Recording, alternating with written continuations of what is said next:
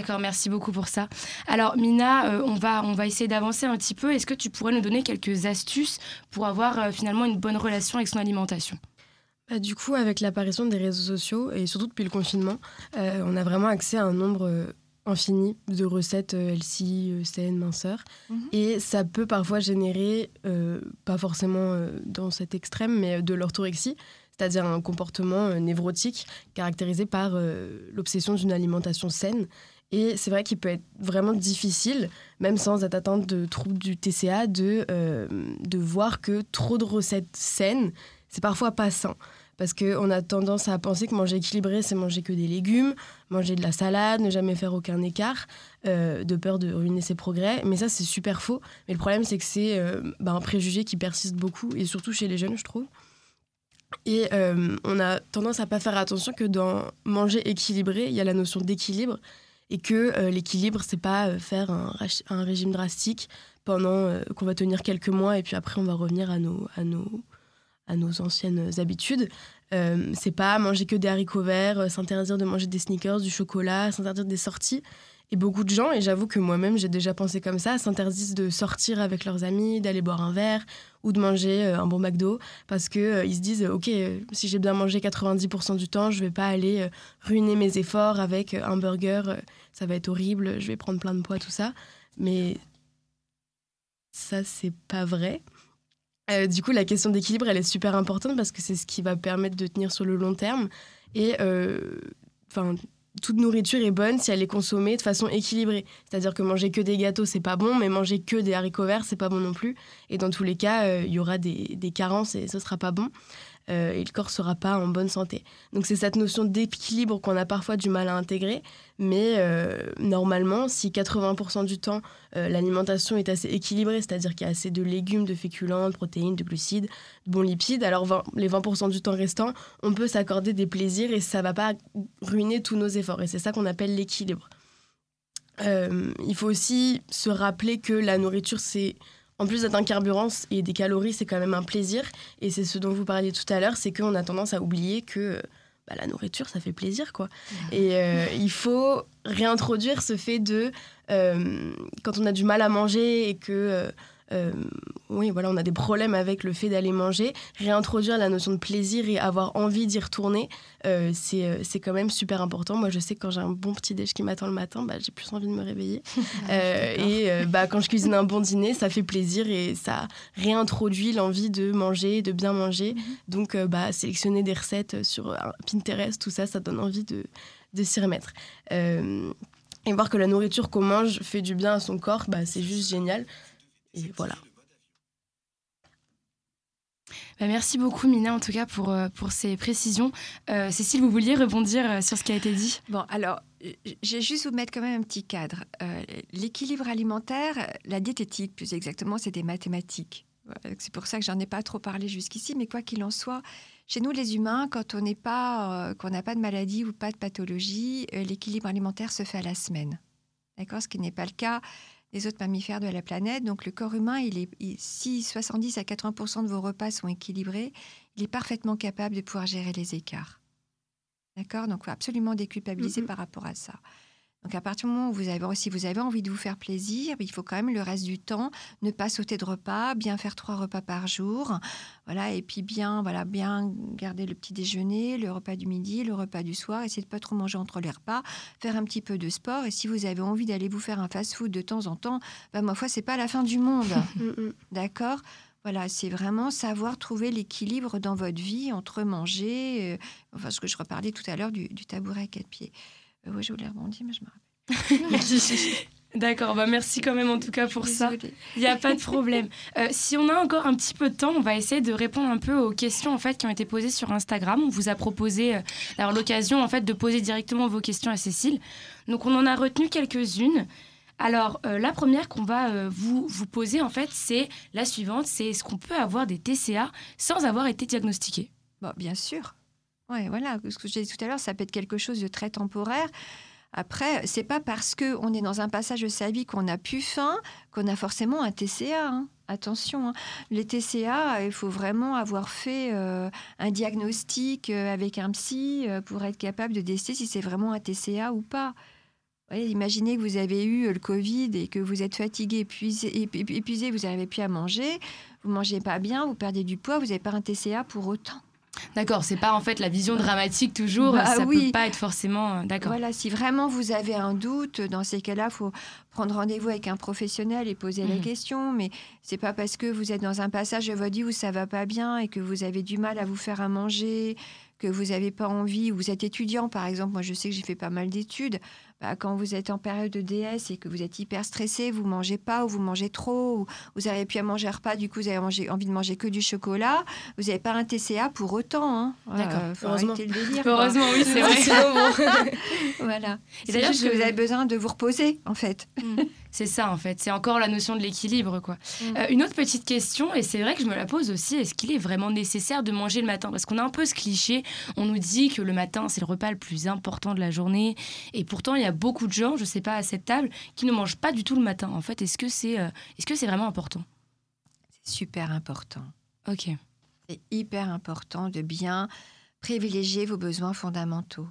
D'accord Donc arrêtez d'être trop dans l'intellect, prenez le temps de vous poser, prendre un petit déjeuner. Euh, voilà, parce que c'est très important, ne serait-ce que pour le fonctionnement du système digestif, pour les intestins, euh, voilà, pour tout. Euh, après, ben, moi, j'ai des petites jeunes filles qui aiment me dire ouais, je suis constipée, euh, je ne suis pas constipée, j'ai la diarrhée. Après, je fais des cystites à répétition. Enfin, voilà. Donc, non, non, il faut respecter votre corps. Il y a un système physiologique qui est très important, qui part par la mastication. Le, corps, il en a besoin pour se réveiller, quoi, tranquillement. voilà, il a besoin de manger. Bon, ça, c'est une chose qui est réelle. Et puis, il y a aussi, puis, psychiquement, et puis le fait de sauter des repas, ça fait grossir. Ah oui?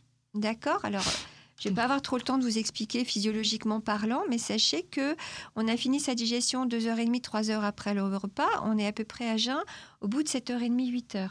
Bon, la nuit, on n'a pas le même système physiologique que le jour, mais quand vous, vous réveillez le matin, bah, vous avez besoin d'énergie pour vous lever, prendre votre douche, vous habiller, écouter les profs, etc. Donc cette énergie, si vous lui apportez pas, bah, en fait, le cerveau, va, il va fabriquer sa propre énergie, il va compenser. Ah, d'accord. J'étais pas au courant. Ah ouais, la nature, elle est bien faite, donc il va compenser, il va vous mettre sous acétose. Et donc, pour fabriquer ces corps cétoniques, eh ben, il va vous, alors, vous allez perdre du poids. Effectivement, si vous mangez qu'un repas par jour, c'est la mode des jeunes en ce moment. D'accord Il y a n'importe quoi. bon, bref, c'est voilà, c'est comme ça. Donc, vous en avez qui, c'est la grande mode, puis ça dure. Hein. Voilà. Et donc, et puis je vois pareil sur les réseaux sociaux, euh, il y a des sur Facebook, Instagram, etc. Ils y vont à fond la caisse. Hein ça rapporte du pognon. et bon, bref, peu importe, mais en, tous les cas, au niveau physiologique, quand vous faites ça, eh bien, vous allez dégrader des acides gras.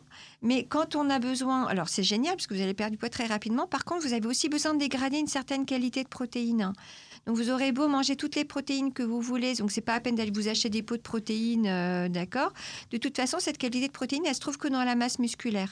Donc vous avez obligatoirement une dégradation de la masse musculaire et tout de suite, à la place, vous allez développer des cellules adipocytes, des cellules graisseuses. En tant que vous êtes jeune et que vous avez un métabolisme de base qui est important, d'accord, surtout chez les garçons, plus chez les garçons que chez les filles, c'est pas juste pour nous, mais c'est comme ça, eh ben ça va aller, sauf que les, les garçons ils vont le payer vers 40-50 euh, ans, nous les filles on le paye avant. D'accord? Donc là, ce coup, bah, vous comprenez pas en disant bah, je comprends pas, je mange quasiment rien, puis le peu que je mange, bah, je profite. D'accord? Donc bah voilà, donc faites attention, c'est dû à ça. Donc on ne saute pas de repas. Voilà, faut vraiment faire attention. Voilà, c'est comme ça. Alors pourquoi? Bah, Parce que on est. Je suis désolée, je déborde. Après, je vais m'arrêter. Prenez bien conscience qu'on est entre deux sociétés.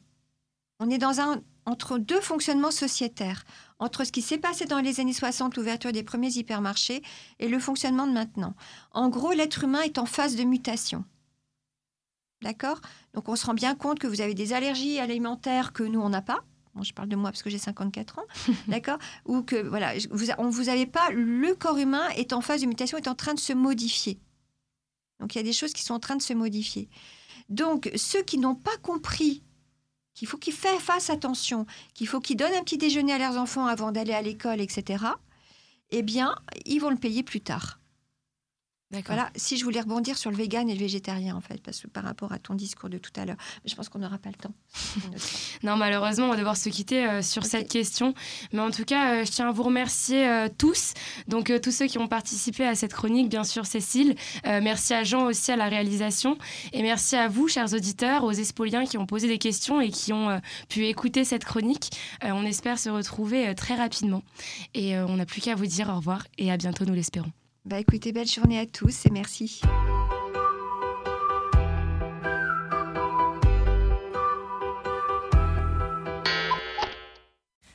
Bonjour à tous, bienvenue dans Bien dans mon assiette. Aujourd'hui, nous accueillons Estelle, 21 ans, étudiante, qui va nous parler de son expérience avec les TCA. Alors Estelle, comment sont apparus tes TCA Alors, ils sont apparus euh, euh, euh, dans la période du confinement. Euh, euh, en fait, je regardais. Enfin, au début, je faisais rien. Et ensuite, il y a eu les influenceurs qui commençaient à faire beaucoup de sport. À, je sais pas, c'était vraiment la motivation, la productivité à tout prix. Du coup, j'ai commencé à faire du sport, j'ai commencé à bien manger. Et je sais pas, ça, a été un peu un cercle vicieux parce que j'ai commencé à aussi télécharger une application où je comptais mes calories. Euh, en fait, c'était en fait comme je faisais rien de mes journées à part du sport et manger. En fait, c'était vraiment je ne pensais qu'à manger euh, ce qu'il allait y avoir dans mon assiette et tout ça. Enfin, tous mes plats étaient en fait euh, prévus. Voilà, c'est c'est à peu près comme ça. D'accord. Et du coup, comment t'as pu comment as pu en sortir? Comment t'as géré ça? Enfin, combien de temps ça a duré en fait? Alors du coup, ça a duré. Bah ça, on va dire qu'il y a pas eu d'énormes crises. Alors, ce que j'ai eu, c'est plutôt euh, ce qu'on appelle de l'hyperphagie, euh, voire boulimie. Enfin, hyperphagie, c'est-à-dire bah, que je mangeais beaucoup euh, avec une grande culpabilité, en fait, parce que comme je me privais beaucoup en fait, de manger, et bah, à côté, j'allais craquer et je sais pas combler quelque chose. Et, du coup, en fait, par exemple, je cachais ma nourriture, c'était vraiment une honte, en fait, pour moi, genre, qu'on sache ce que j'ai mangé. Euh, ensuite, euh, euh, la boulimie, c'est pas. Alors, moi, je me suis jamais fait vomir, par exemple, mais ça peut, on peut avoir des. Pour un peu compenser et j'allais faire beaucoup de sport et du coup avec ça par exemple avec les applications j'allais calculer alors ça j'ai mangé je sais pas je sais pas je sais pas du chocolat tel gramme de chocolat je vais compenser en faisant je sais pas 30 minutes de sport par exemple pour essayer de d'évacuer ce, le surplus que j'avais mangé et, euh, et euh, bah, du coup, euh, quelle était la relation, on va dire, que, que tu avais avec la nourriture à cette époque? Enfin, Comment tu voyais la nourriture pour toi? Alors, en fait, c'était un peu bizarre comme relation avec la nourriture. C'est que c'était à la fois quelque chose que je. C'était vraiment une passion, mais en même temps, vraiment ma plus grande peur. C'est c'est vraiment, on idéalise la nourriture. Enfin, en fait, je pensais qu'à la nourriture. C'était vraiment, je regardais des vidéos de nourriture, je faisais, c'était juste, euh, je pensais à comment j'allais cuisiner, je faisais bien la cuisine, tout ça, mais d'un côté, j'avais énormément peur de ça. Mais c'était vraiment une relation hyper, euh, bah, une relation toxique, en fait, on pourrait appeler comme ça, comme ça. Et voilà, et c'est pour ça que, par exemple, on parle d'aliments fear food. Et moi, par exemple, j'avais par exemple le beurre, ou ça, j'en ai j'ai mis énormément de temps à manger, euh, l'huile. Euh, le, les sodas pendant pratiquement deux ans, j'ai pas, pas bu de soda. Ou euh, j'ai pris du temps à reprendre après du coca zéro par exemple. Et c'est il y a peu que j'ai repris du coca vraiment normalement. Et voilà. Et, euh, et, du coup, bon, je reviens un peu sur la même question. quelle est la relation du coup que tu as avec la nourriture désormais? Alors désormais, ça s'est beaucoup arrangé. Alors c'est beaucoup, je pense, grâce au sport mais avec une approche plus pas dans le plus dans le côté bien-être et pas dans le côté euh, je recherche à avoir un physique euh, voilà un physique je recherche pas à maigrir je cherche juste à être bien dans ma peau enfin voilà être bien être en forme et pas voilà voilà à tout prix maigrir voilà parce que bah, du coup si j'ai pas dit mais je vais faire aussi par exemple de la dysmorphie où je vais pas vraiment me voir quand je vais voir. Et ça, j'en fais encore par exemple aujourd'hui. Mais, euh, mais voilà, en faisant par exemple le sport, en... mais pas non plus trop. Enfin, je sais pas comment expliquer, mais ça permet que ça, ça s'atténue. Et, euh, et, du coup, euh, aujourd'hui, la relation avec la nourriture, bah, par exemple, j'ai plus d'aliments fear food. Il y a quelques fois où ça va pas peut-être un peu revenir. voilà, voilà c'est des vieilles habitudes, mais en général, j'ai plutôt une bonne relation quand même aujourd'hui. Ok, donc c'est une relation beaucoup plus saine en oui, fait. Oui, beaucoup plus saine, oui. Ok. Et, euh, et du coup, bah, là, ça rejoint un peu toujours le même sujet. Euh, quelle est la relation que tu avais avec ton corps à cette époque et aujourd'hui?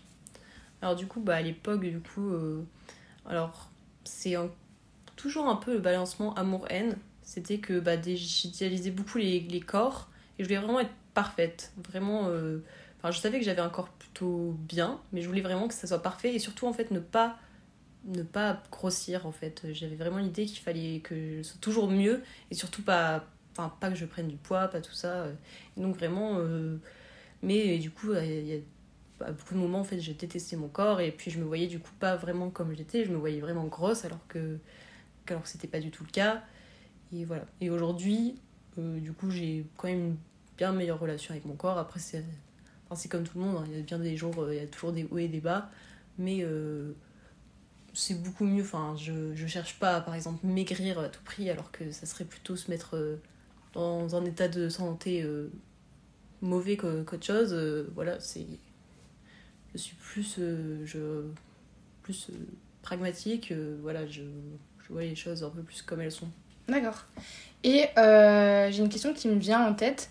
est-ce que, avec du recul, est-ce que euh, tu as pu euh, remarquer, est-ce que des gens ont remarqué en fait que tu avais des, des TCA ou alors tu arrivais très bien à les cacher euh? Alors ça dépend, on va dire lesquels en fait. par exemple l'hyperphagie, ça, y je pense personne n'a remarqué parce que bah, c'était quelque chose que, je cachais et puis c'était... Enfin, ce, qui, ce qui ressort de, de l'hyperphagie, c'est qu'on s'en veut énormément. Enfin, c'est donc on va vraiment pas en parler à quelqu'un parce qu'on a tellement honte de nous que c'est vraiment le truc. Euh, c'est ça, euh, j'en ai parlé. Euh, j'ai dû en parler une fois par exemple à ma mère en lui disant mais tu sais pas tout ce que je me suis voilà parce que je pouvais pas manger après le soir normalement avec eux parce que j'avais tellement mal au ventre et mais par contre par exemple socialement c'était un peu plus difficile parce que par exemple aller au restaurant c'était un peu plus compliqué euh, quand je vais boire un verre en terrasse, euh, je prends un Perrier, alors que. parce que c'est zéro calorie et je prenais pas d'alcool, je buvais jamais, euh, jamais de coca, tout ça. Enfin. Donc là, je sais que là, on m'avait dit que ça se voyait. Et voilà, et puis je parlais aussi beaucoup de sport. voilà, je, voulais. Voilà, si j'avais pas fait mon sport à telle heure, c'était pas bon. Enfin, c'était vraiment une, une routine, mais que je pouvais pas casser, sinon ça, ça n'allait pas. Et du coup, ça, oui, ça se voyait. Ça se voyait sur mon, mes relations sociales. D'accord. Et euh, qu'est-ce que. Euh, est-ce que tu as pu recevoir de l'aide à cette époque ou au final euh, tu t'es un peu débrouillée toute seule au final pour en sortir? Bah, Cette époque-là, bah, du coup, comme c'était une grosse partie du confinement, on va dire que là, je n'ai pas vraiment eu d'aide. Je pense que je me suis quand même voilà, en fait, les choses, elles se sont faites. Euh, elles se sont faites tout naturellement. Euh, enfin, quand euh, j'ai vu que ça partait un peu en cacahuète, j'en ai vite quand même parlé. j'en ai quand même parlé à ma mère, par exemple. voilà, où je lui ai dit. Enfin, où je lui ai dit ce, que, ce que je ressentais et tout ça. Mais par contre, j'ai pas eu de suivi psychologique à ce moment-là. J'en ai eu un peu plus tard. Et là, on en a pu un peu plus travailler, un peu plus travailler au niveau des, par exemple, des TCC, les thérapies cognitivo-comportementales, où on va remplacer certaines pensées euh, par d'autres. Euh, voilà, parce que c'est en fait, surtout des pensées, euh, par exemple, mon corps est moche, et changer ça. voilà. D'accord. Et qu'est-ce qui a été, on va dire, un peu un déclic pour toi où tu t'es rendu compte que la situation dans laquelle tu étais avec la nourriture, avec les troubles du comportement alimentaire, ça n'allait pas, ou même Genre, le moment en fait où tu t'es rendu compte que tu en avais hmm, Bah là, ça me fait penser par exemple à, à bah, en fait, mon obsession avec la nourriture ou quand euh, en fait, euh, par exemple, euh, mes reels Instagram, c'était. Ou mon, mon Discover, mes, mes TikTok, c'était que de la nourriture, de la nourriture, de la nourriture. Et il y avait que ça, et c'était mon, mon copain à l'époque qui m'avait dit, qui en fait, qu'il avait remarqué, et en fait, et quand il me disait ça, j'avais, j'avais honte, alors que au final, j'aurais pu très bien être passionnée par la cuisine et ce serait pas grave, mais moi j'avais honte. Et, et du coup, c'est, à partir de là où même en fait, je parlais tout le temps de nourriture, euh, je lui disais tout ça et en fait c'est là où je me suis rendu compte que c'était pas normal et que en plus c'était complètement obsessionnel et et donc c'est là où ça m'a fait un peu le déclic, c'est quand on, il me l'a dit et que j'en suis rendu compte. D'accord. Mais écoute, merci beaucoup pour ton témoignage et à bientôt pour un nouvel épisode.